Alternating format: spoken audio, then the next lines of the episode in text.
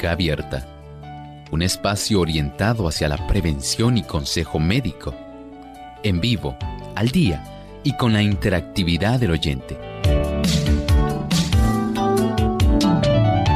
Clínica Abierta, poniendo al doctor a su alcance para un diálogo claro y honesto, porque nos importa su bienestar y salud.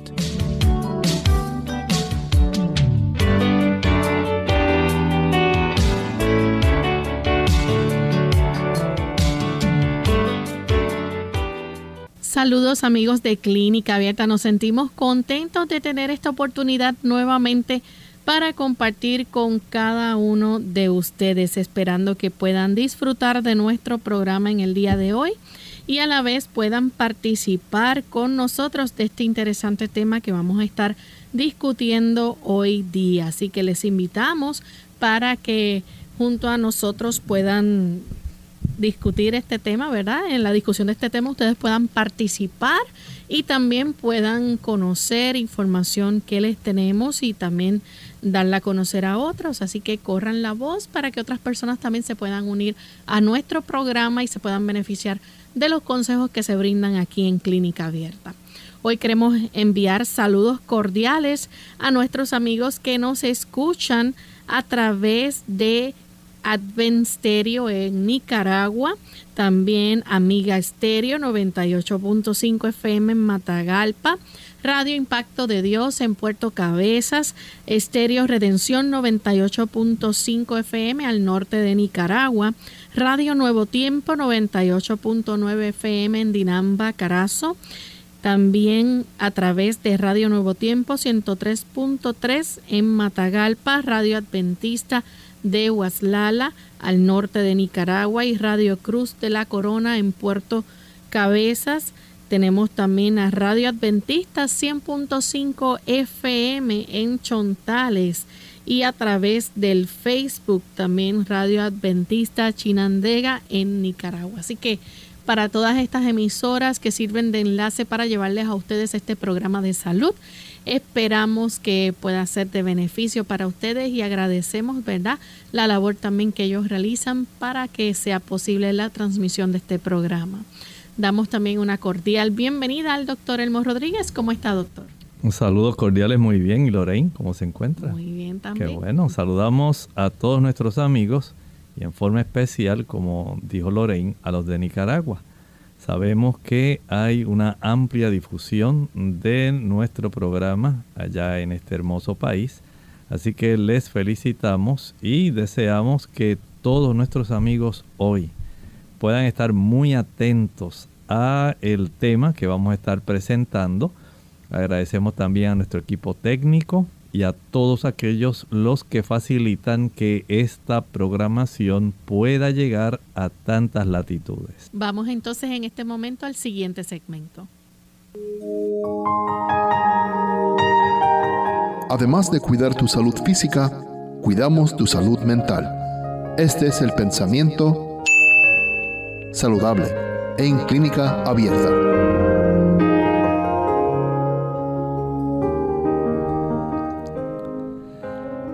Nuestro cuerpo se forma con el alimento que ingerimos. En los tejidos del cuerpo se realiza de continuo un proceso de reparación, pues el funcionamiento de los órganos acarrea desgaste y este debe ser reparado por el alimento. Cada órgano del cuerpo exige nutrición, el cerebro debe recibir la suya y lo mismo sucede con los huesos, los músculos y los nervios. Es una operación maravillosa la que transforma el alimento en sangre y aprovecha esta sangre para la reconstitución de las diversas partes del cuerpo. Pero esta operación que prosigue de continuo suministra vida y fuerza a cada nervio, músculo y órgano. Qué maravilloso saber que esas sabrosas frutas, vegetales, cereales, legumbres, tanta variedad de productos que Dios ha puesto a nuestro alcance, facilitan el que usted y yo podamos mantener nuestra existencia. Si nosotros no tuviéramos esta amplia provisión que el Señor nos brinda cada día, cuán difícil sería para nosotros facilitar el que cada órgano de nuestro cuerpo mantenga su integridad y su función. Estaríamos sumamente débiles, enfermos. Gracias al Señor por su amplio suplido de productos y porque además de estos productos tenemos la bendición de que nuestro cuerpo puede facilitar la absorción de estos productos para nuestro beneficio, para la reparación de nuestros tejidos, para generar energía. Qué sabio es Dios cuando hizo todo lo necesario para que nuestro cuerpo pueda no solamente estar vivo, sino también saludable. Gracias doctor por compartir con nosotros el pensamiento saludable de hoy. Ya estamos listos para comenzar con nuestro tema de esta ocasión. Las investigaciones indican que alrededor del 1% de las personas en los Estados Unidos tiene enfermedad celíaca. El 1% tiene alergia al trigo y el 6% o más tiene intolerancia al gluten, también conocida como sensibilidad al gluten no celíaca. Doctor, ¿qué es el gluten? Estamos hablando de una proteína muy importante. Una proteína que no solamente se encuentra en el trigo. O sea, generalmente la gente lo asocia el gluten con el trigo. Pero la cebada y el centeno también tienen gluten. Hay otros eh, productos que a veces las personas creen que lo tienen, pero no lo tienen. El arroz no tiene, tampoco el maíz, tampoco la avena. Sin embargo, este tipo de proteína puede generar en algunos casos serias dificultades. Por eso es que deseamos que nuestros amigos hoy en Clínica Abierta estén muy atentos para que usted pueda comprender lo que es la intolerancia de nuestro cuerpo a este tipo de proteína que está contenida en el trigo, la cebada y el centeno. ¿Qué experimenta una persona entonces que es intolerante al gluten? Esta persona que es intolerante a esta proteína sencillamente va a sentir dolor abdominal. Recuerden que es una intolerancia. No la puede asimilar. La persona, por lo tanto, el cuerpo la va a rechazar y al rechazarla facilita que haya un acúmulo de gases que facilita cólicos.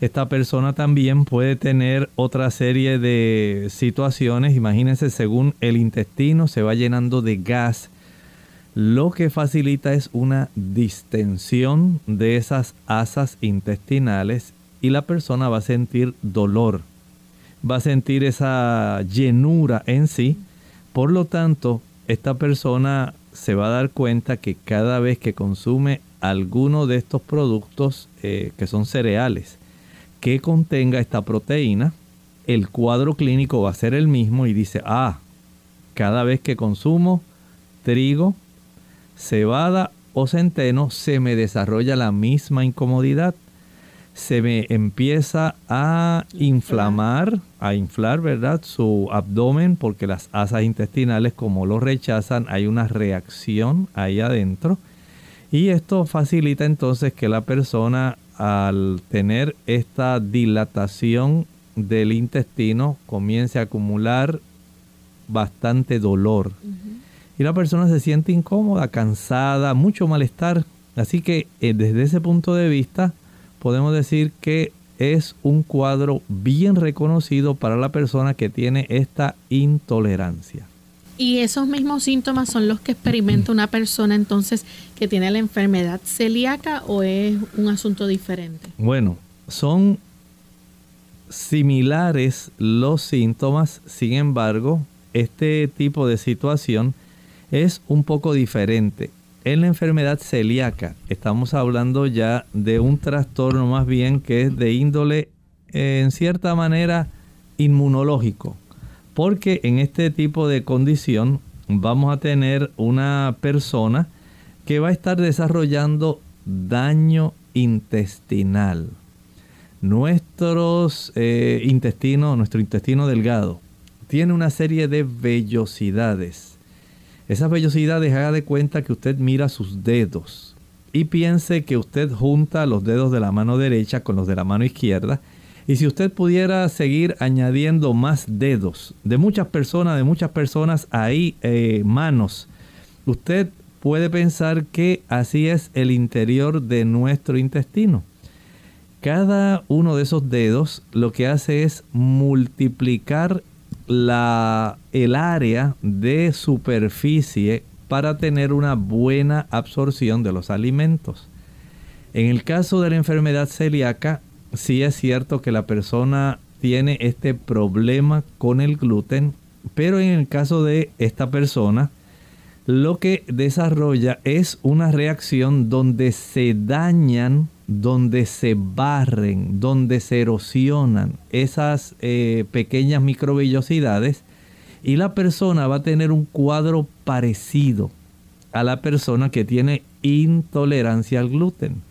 Recuerde que aunque se parece el cuadro clínico, no es lo mismo. No es igual, la el mecanismo es totalmente diferente. En uno tenemos, la persona puede ser intolerante al gluten, pero no quiere decir que tiene una situación donde hay destrucción de esas microvellosidades.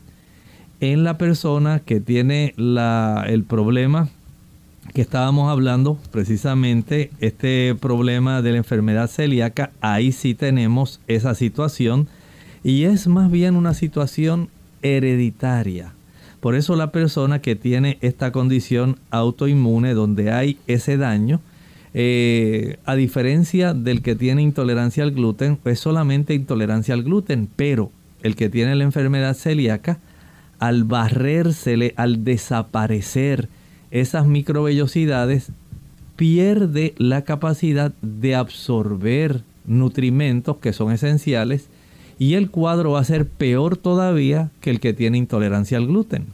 Eso es lo que se le llama entonces el síndrome de intestino irritable. Ese es otro, Lorraine. De ese vamos a hablar también en el síndrome del intestino irritable.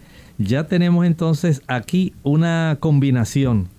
En este del intestino irritable, eh, que algunas personas conocen como IBS. En este, en este tipo de situación, vamos a decir que es un poco más parecida eh, precisamente a cuando hay una intolerancia al gluten que se parece a la alergia que desarrollan las personas al trigo. Y en ese caso del intestino irritable podemos decir que el adulto entonces desarrolla una condición bastante parecida pero con mucha diarrea y con otros trastornos diferentes al que tiene enfermedad celíaca o SPRU tropical, que así se le conoce también, eh, o celiaquía, que es otro nombre que le dan las personas a esta condición. Noten que hay una semejanza en el cuadro clínico, pero hay una diferencia. O sea, una cosa es que usted tenga, por ejemplo, la intolerancia al gluten, otra cosa es que usted tenga alergia al trigo, otra cosa es que usted tenga la enfermedad celíaca o SPRU. Todas ellas tienen cosas comunes y todas tienen que ver con ese componente del trigo. Pero no todas tienen el mismo cuadro clínico ni ocasionan el mismo daño dentro del cuerpo. Vamos en este momento a hacer nuestra primera pausa. Al regreso vamos a seguir hablando sobre este interesante tema, así que no se retiren que volvemos en breve. ¿Escuchó usted hablar de Thomas Parr y del rey Carlos I de Gran Bretaña? ¿Qué tal amigos? Les habla el doctor Elmo Rodríguez Sosa en esta sección de Factores para la Salud.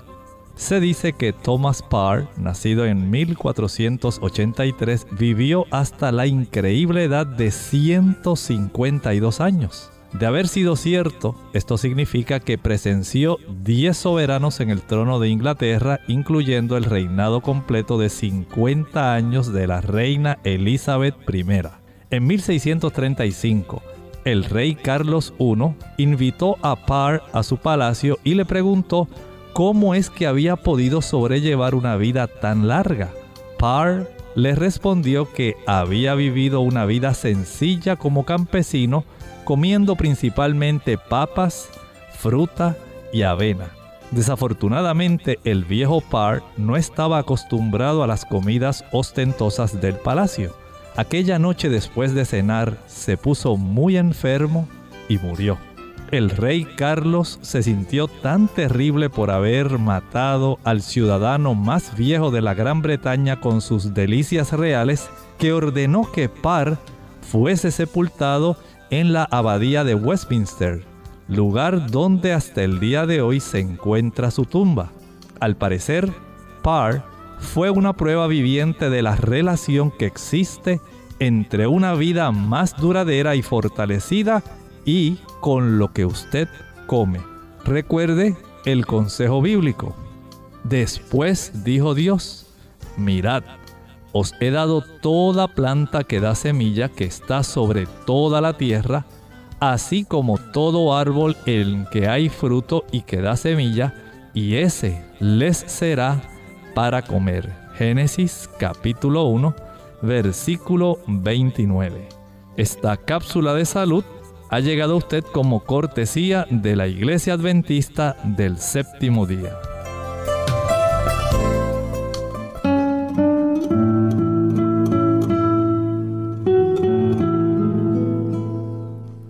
La clave de todo es la paciencia. Un pollo se obtiene empollando el huevo, no rompiéndolo.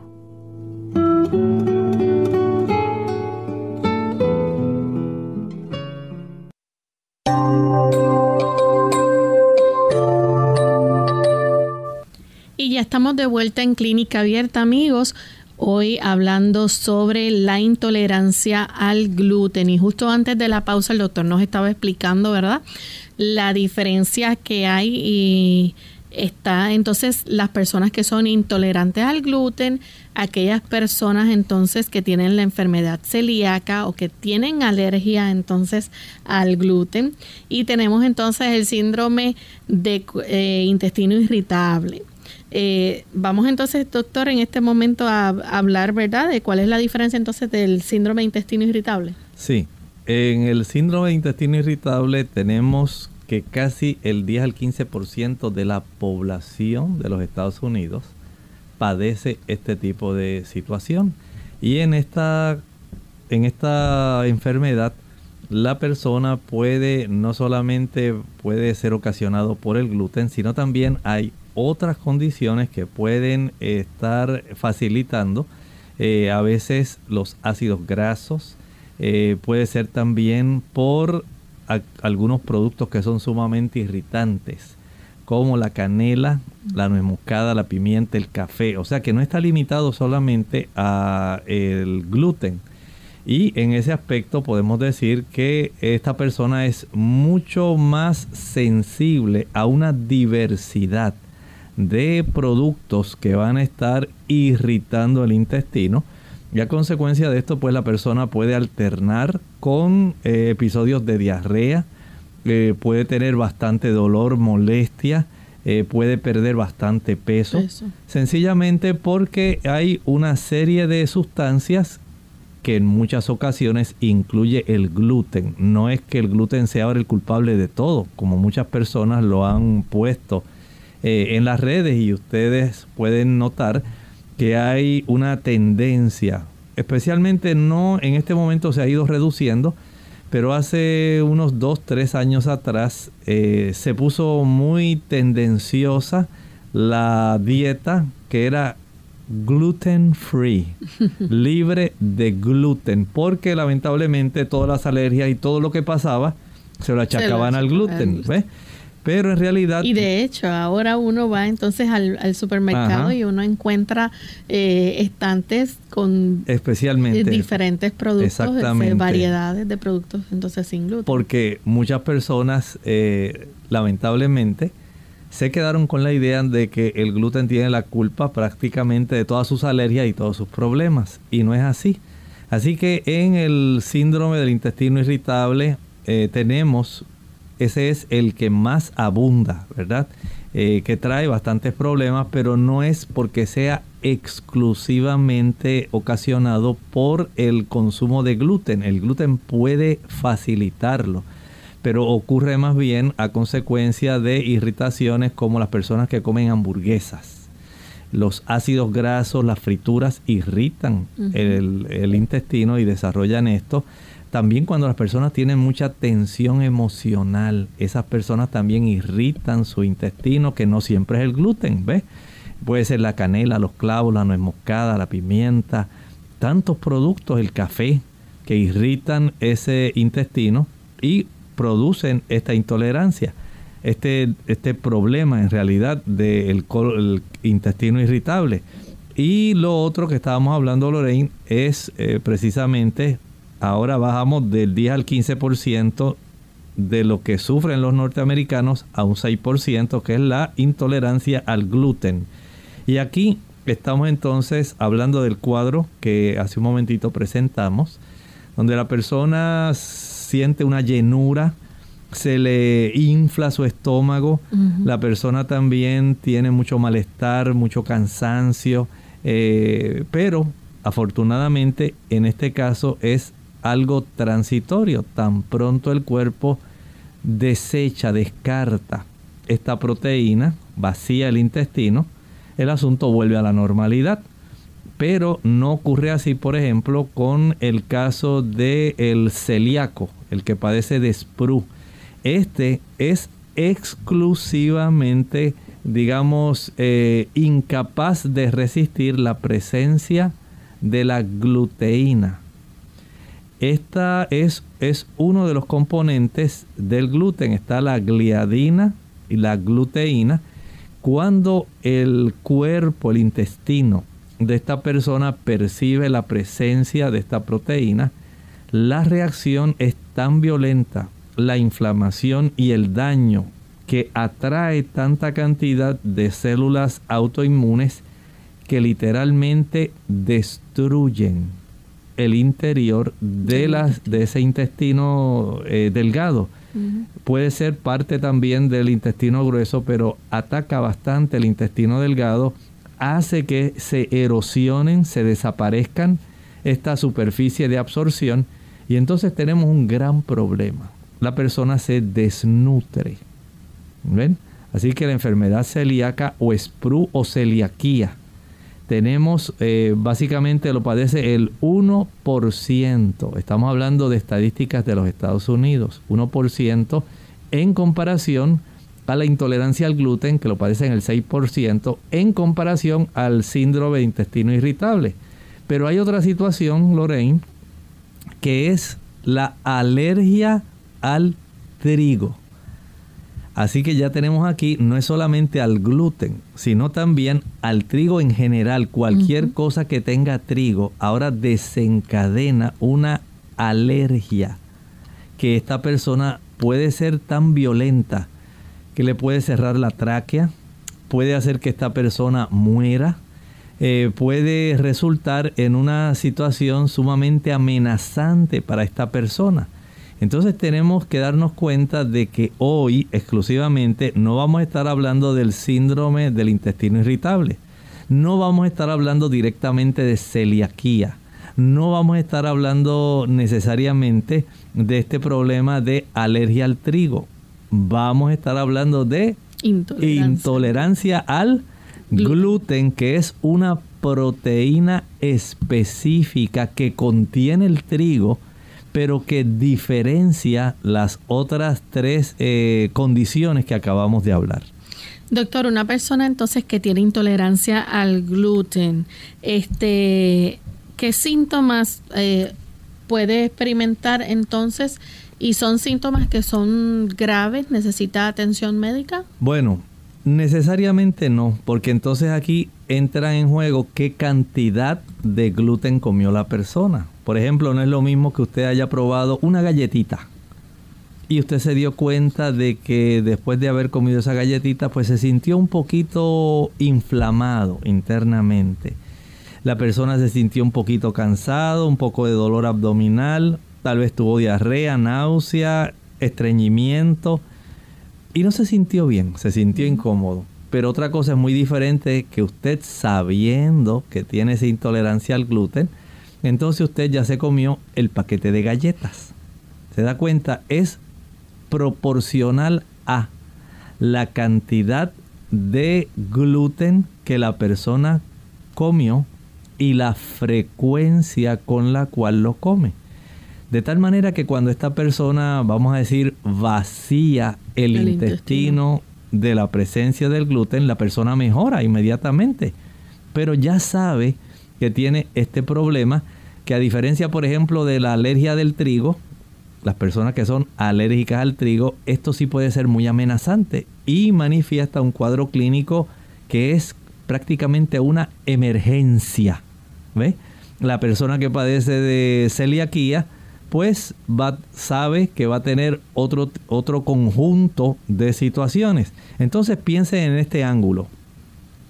Si la persona tiene intolerancia al gluten y en ese momento pues la persona desarrolla este tipo de situación, por supuesto la persona dice, bueno, ya yo sé que si en algún momento voy a consumir alguna galletita o algo que tenga gluten que sea de trigo, recuerden que el gluten es la proteína que se encuentra en el trigo, en la cebada y en el centeno.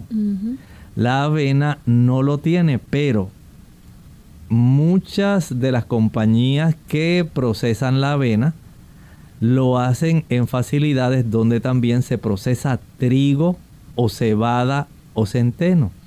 Y a veces puede estar contaminada con trazas de gluten y por eso a muchas personas eh, se les recomienda que no utilicen la avena, pero no es necesariamente porque la avena contiene gluten que le pueda caer mal a la persona, como tampoco lo contiene el maíz, como tampoco lo tiene otras sustancias como el buckwheat, el amaranto no tiene gluten, ni el arroz, ni el millo, ni el sorgo. Son otras semillas, otros cereales que para nada contienen gluten. Así que estos pueden, pueden ser para estas personas que tienen intolerancia al gluten, son alternativas de tal manera que pueden evitar ese cuadro que les puede afectar dándole bastante molestia. Bien, Doctor, entonces, ¿se conoce cuál es la razón o la mm. causa para que la persona sea intolerante al gluten? Bueno, en realidad estamos hablando aquí de que es una situación bastante difícil porque algunas personas tienen este tipo de intolerancia, pues es algo que específicamente no se puede saber. ¿Por qué la persona desarrolló esa exposición? No lo sabemos. Así como en el cuerpo a veces se desarrollan, eh, por ejemplo, algunas personas dicen, ¿por qué yo soy alérgico al polen? ¿Por qué yo tengo alergia al hongo, a la humedad? Entonces, hay unas situaciones donde el sistema inmunológico eh, produce una situación que se debe a la presencia de una sustancia que se llama histamina. La histamina es una sustancia que hace que las personas más bien tengan alergia, no necesariamente intolerancia. Y nuestro tema principalmente hoy en cuanto a la intolerancia, no en cuanto a la alergia. Y desde ese ángulo, eh, Lorraine, podemos decir que es muy importante que nosotros podamos eh, comprender esto, porque a veces se puede superponer se puede confundir, se puede ser intolerante al gluten y las personas dicen, ah, pues tú padeces de SPRU, de celiaquía. No, no, necesariamente no tiene que ser así. Eh, otro dice, ah, es que tú eres alérgico al trigo. No necesariamente tiene que ser así. Ah, es que tú, tú lo que tienes es el síndrome de intestino irritable cuando la persona lo que tiene es intolerancia al gluten. Y pudieran haber otros ingredientes en los ah, alimentos que pudieran estar ocasionando eso. Por eso es que es importante que podamos entender esto, porque en las personas, por ejemplo, las que tienen intolerancia o alergia al trigo, no es solamente al gluten. Ellos pueden tener intolerancia a otros componentes que están ahí presentes en el trigo y no solamente tiene que ser al gluten. Y desde ese punto de vista, aquí estamos refiriéndonos, esta persona puede evitar, escuchen bien, consumir gluten, pero tal vez pueda consumir, digamos, el almidón, la fécula del trigo, el carbohidrato, y no tiene que darle ese tipo de reacción, mm. porque estamos hablando de una proteína, y esta proteína, digamos, si usted puede consumir las otras partes del trigo libre de gluten, gluten free, pues ya usted sabe que no debe tener este tipo de intolerancia porque al no estar presente esta proteína, la persona no tiene por qué ser intolerante. Vamos a hacer nuestra segunda pausa. Cuando regresemos, si ustedes tienen preguntas, las pueden compartir con nosotros y aprovechamos también para enviar saludos a los amigos que nos sintonizan en Cuba, que están conectados en línea. Así que desde Puerto Rico también les saludamos. Vamos a nuestra pausa.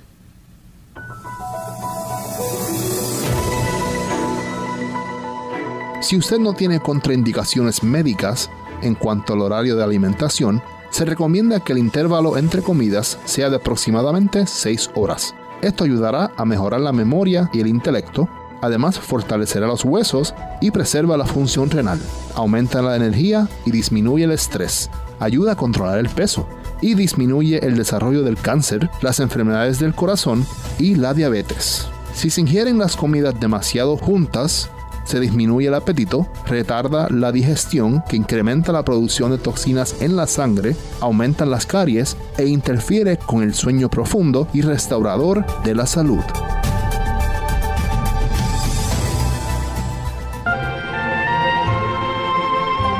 No temáis, pues os anuncio una gran alegría, que lo será para todo el pueblo os ha nacido hoy en la ciudad de David un Salvador, que es Cristo el Señor, y esto os servirá de señal. Encontraréis un niño envuelto en pañales y acostado en un pesebre. Y de pronto se juntó con el ángel una multitud del ejército celestial, que alababa a Dios diciendo, Gloria a Dios en las alturas, y en la tierra paz a los hombres de buena voluntad.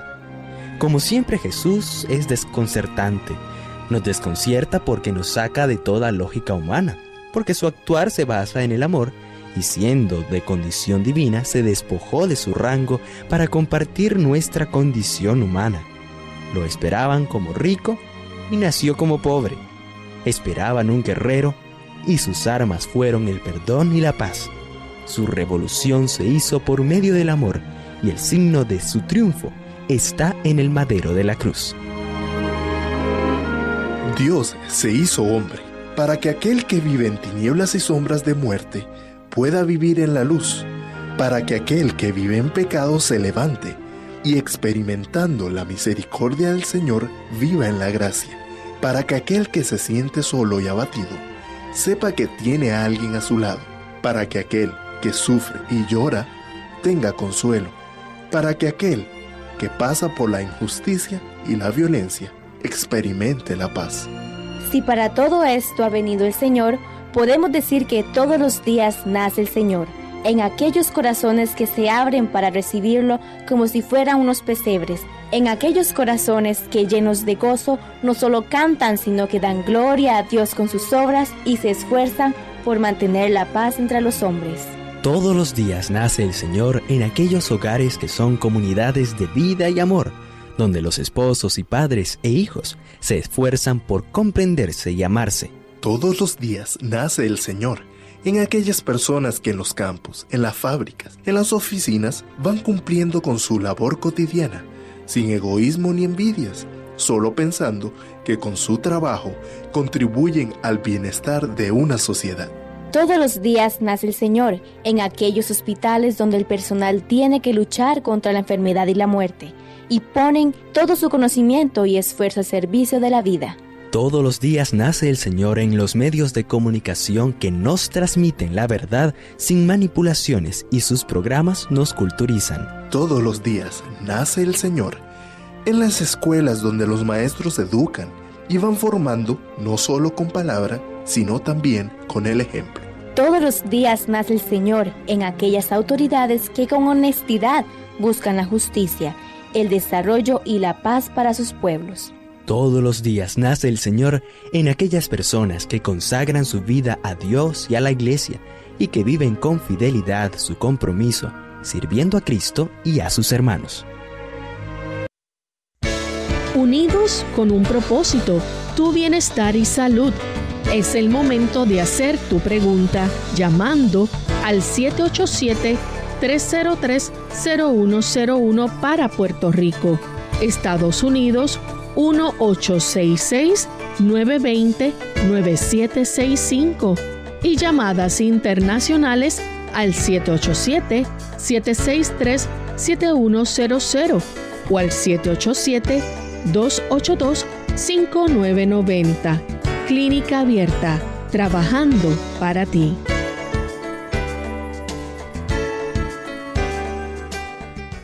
Clínica Abierta.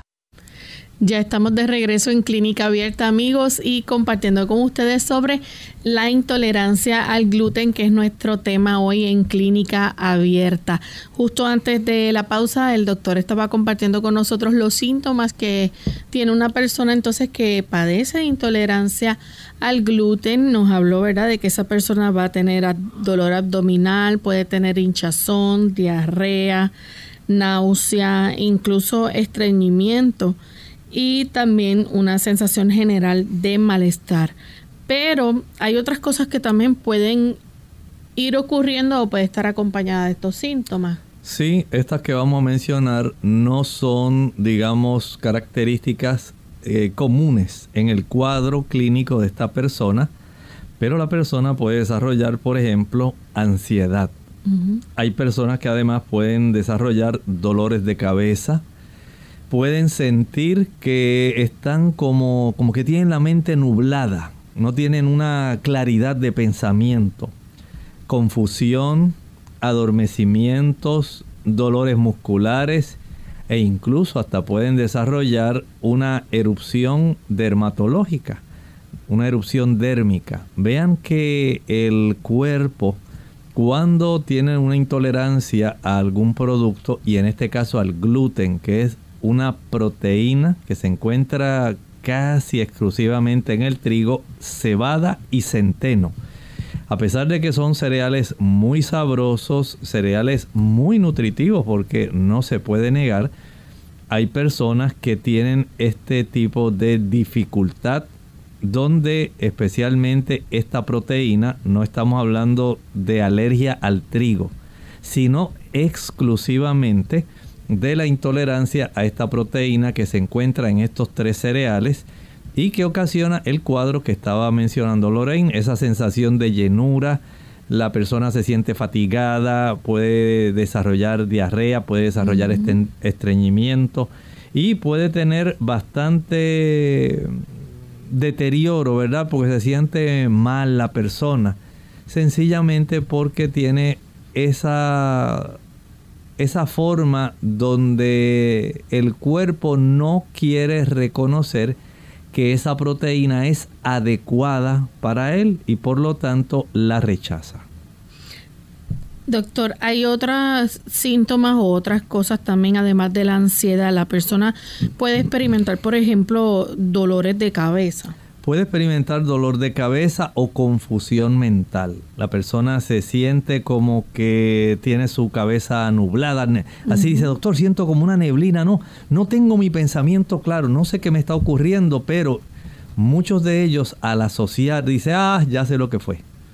Ayer mi papá me llevó unos trocitos de unas galletas especiales nuevas que llegaron al supermercado.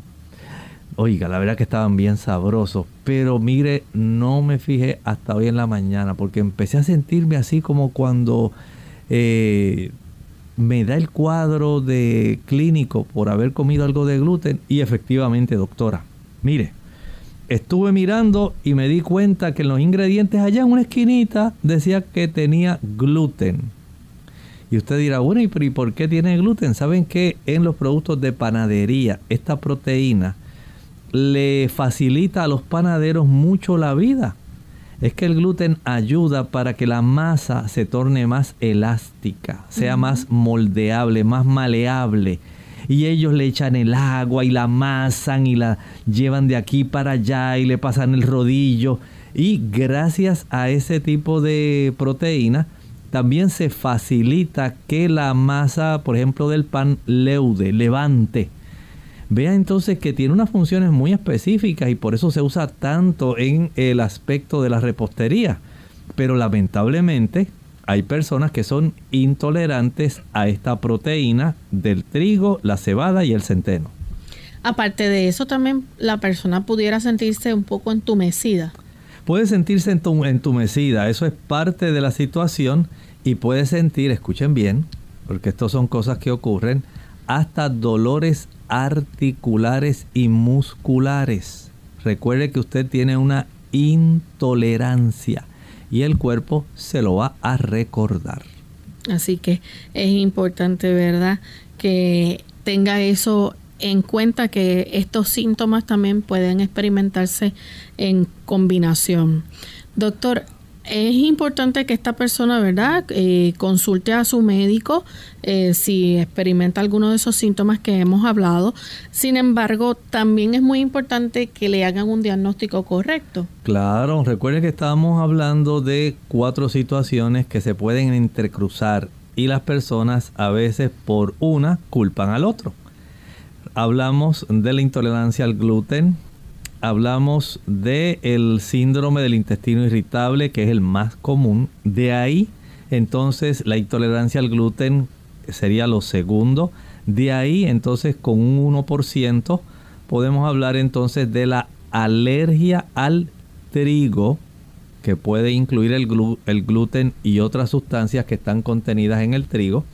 Y también podemos hablar de otras situaciones como la que estábamos hace un momentito hablando de precisamente el daño que pueden llevar nuestro intestino por la enfermedad celíaca, la celiaquía, que también es un 1%. Así que vemos entonces eh, ese detalle importante.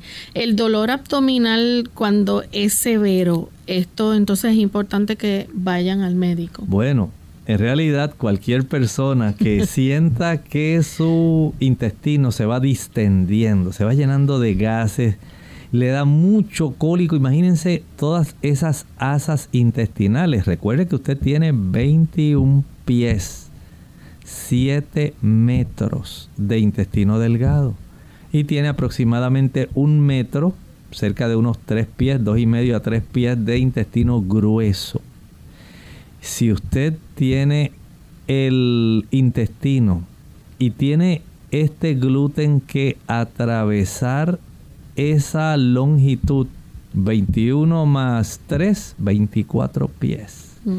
Saben que en una persona que tiene un movimiento normal, una persona especialmente el vegetariano o vegano, en 24 horas a, digamos, tal vez unas 36 vacía su intestino.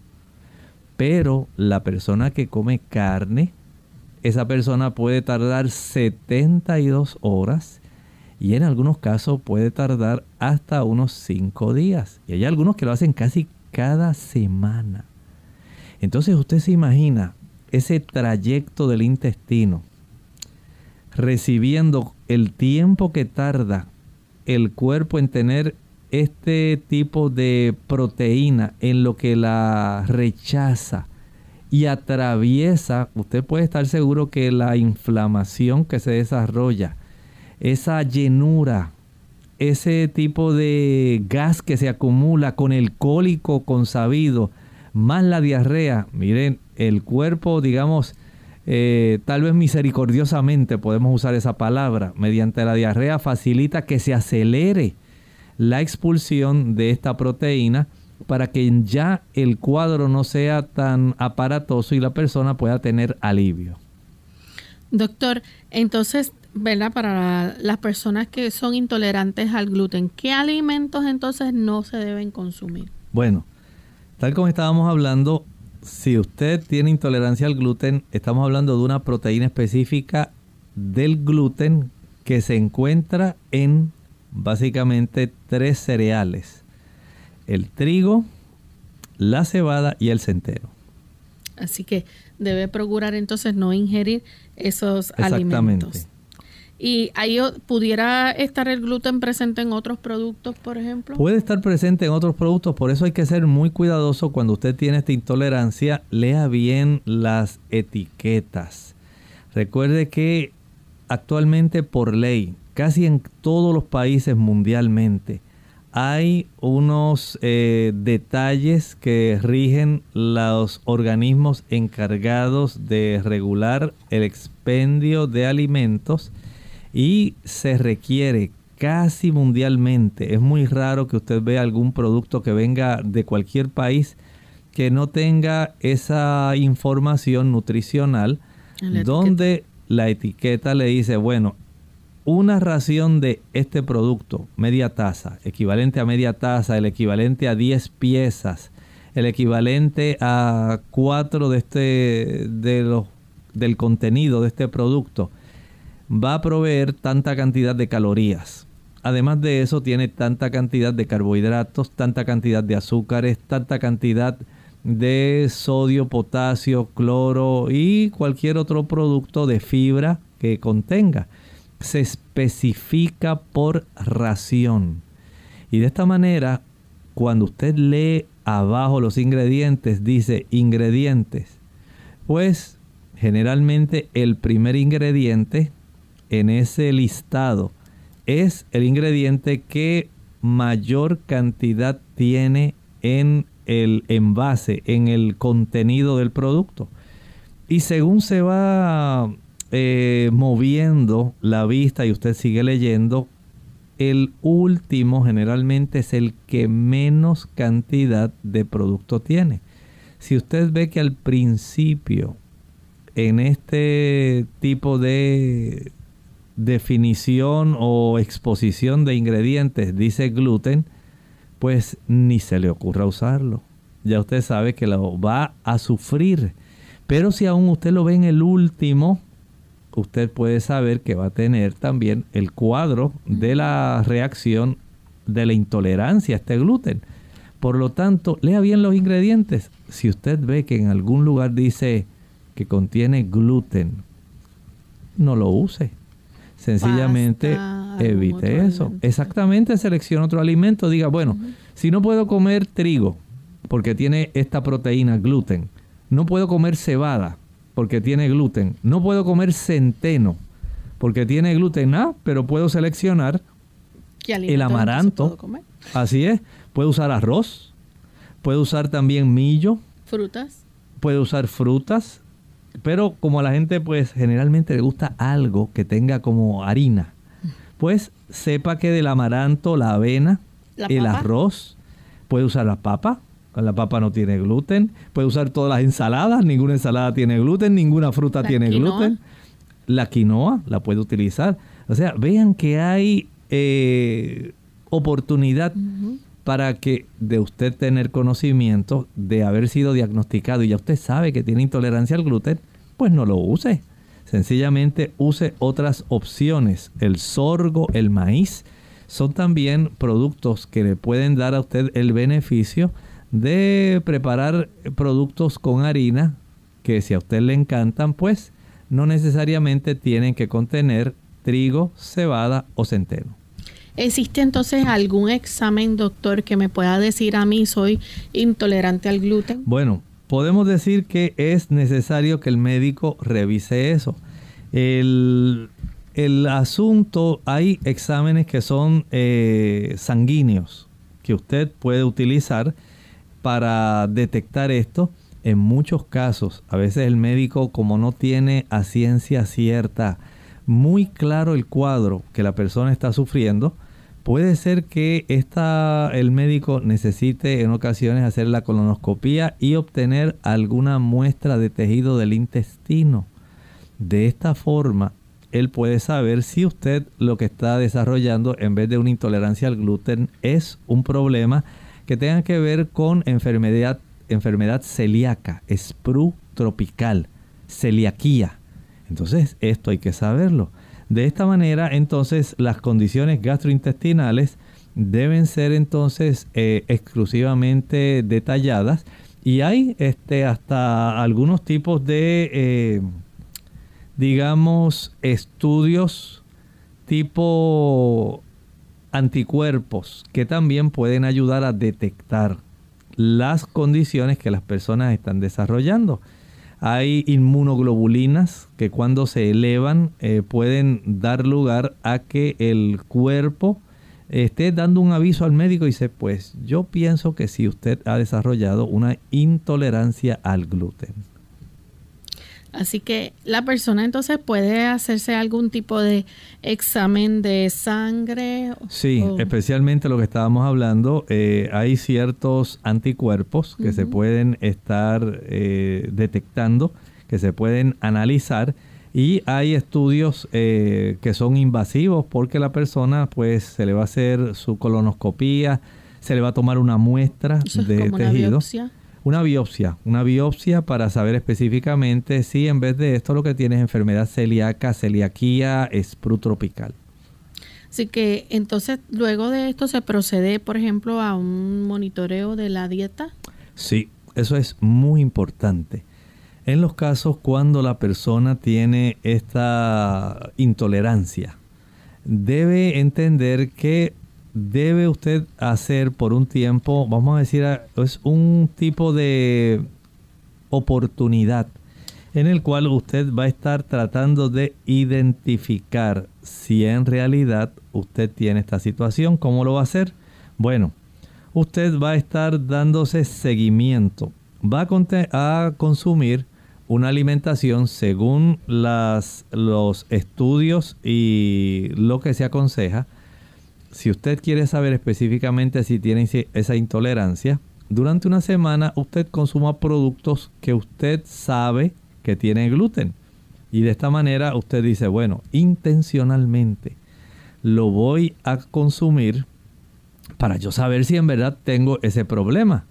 Porque si usted sabe que ha consumido dos o tres días, no le desarrolla, pero de pronto, dentro de esa semana, Hubo un día que sí empezó a desarrollar el problema. Dice, ¿qué fue lo que yo comí ayer?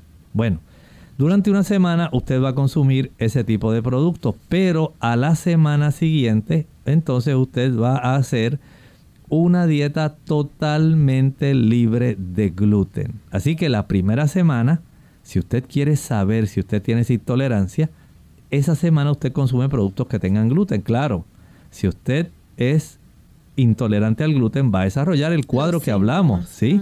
La llenura, muchos gases, el cólico, las diarreas, eh, puede haber estreñimiento, va a sentir que la mente a veces se le nula.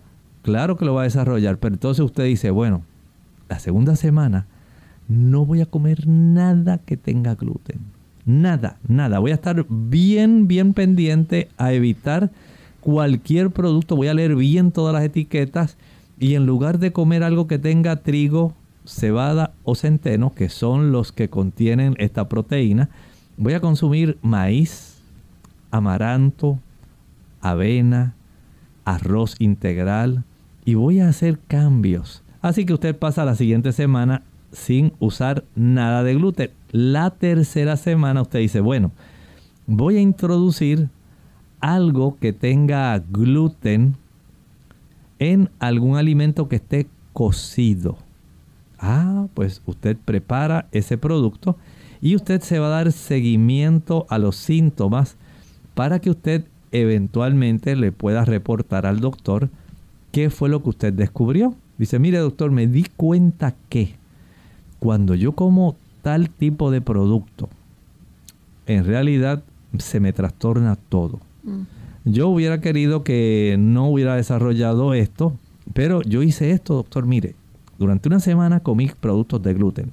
La otra semana no comí ningún producto de gluten. En la tercera reintroduje algún producto, pero lo comí junto con otras cosas. No comí mucho, pero ahí lo introduje. Y doctor, mire, fue poquito lo que comí. Fueron unas galletitas que estaban riquísimas porque tenían mucho ajonjolí y me las comí con una mantequillita de almendra, doctor. Estaban riquísimas, pero la verdad, doctor, usted no sabe. Aquello fue terrible, doctor. Y yo quiero que usted sepa que me ha ocurrido esto. Así que hágame algunas pruebas si me hace el favor. algunos anticuerpos, algunos exámenes de sangre y quiero, doctor, eh, específicamente, de acuerdo a mi experiencia, decirle que yo sospecho que fue ese problema. Así que ya, ¿verdad? Para ir cerrando, algo más, doctor, que quiera aconsejar entonces a nuestros amigos que pudieran estar sospechando de que a lo mejor son eh, intolerantes al gluten. Claro, sencillamente lleve usted un registro de aquellos alimentos que usted sabe que le pueden causar este problema. Lo que usted sabe que se lo causa, a usted póngalo en la lista y dice, no, ya yo sé que este producto no lo puedo usar porque parece que tiene trazas de gluten, aunque probablemente no lo puso. Y en la medida en que usted vaya haciendo ese listado, usted se vaya ayudando y vaya usted detectando qué, qué fue lo que le generó los síntomas del cuadro que ya usted conoce que ha sufrido, entonces usted sabiamente va a evitar este tipo de productos y si tiene que ir a un nutricionista, alguien que le pueda orientar, decir, doctor, mire qué tipos de productos son los que yo puedo consumir que no tienen gluten. Bueno, ya él con mucho gusto le va a decir y la dietista, la nutricionista, le va a especificar y le va a abundar mucho más. Bien, hemos llegado entonces al final de nuestro programa, amigos. No queda tiempo para seguir discutiendo este tema, pero les invitamos a que nos acompañen mañana en otra edición más de Clínica Abierta, donde estaremos recibiendo sus consultas. Así que ustedes pueden ser parte de nuestro programa haciendo su pregunta en el día de mañana a la misma hora.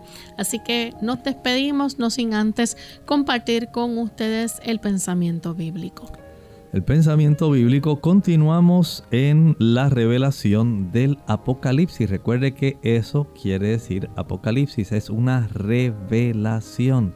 No nada tiene que ver con cosas oscuras, tenebrosas, con algo que usted deba temerle. Mire lo que dice Apocalipsis 4:4. Estamos en la visión donde Juan es llevado al lugar santo del santuario celestial en ese momento Jesús estaba en esa etapa intercediendo porque esa fue la función que él asumió cuando resucitó y ascendió a los cielos.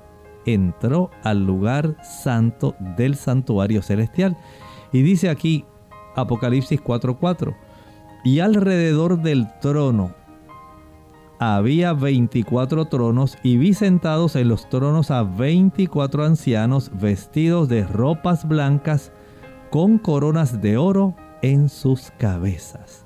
Qué interesante saber que allí habían otras personas más, además del Padre, estaban estos 24 ancianos en 24 tronos. Interesantísimo.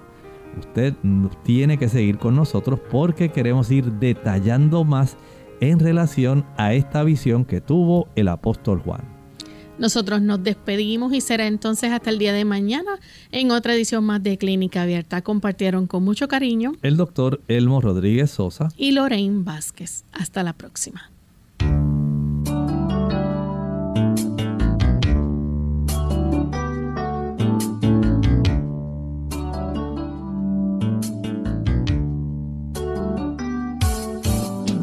Clínica Abierta. No es nuestra intención sustituir el diagnóstico médico. Antes de poner en práctica cualquier consejo brindado en este programa, usted debe consultar con su médico. Hasta la próxima.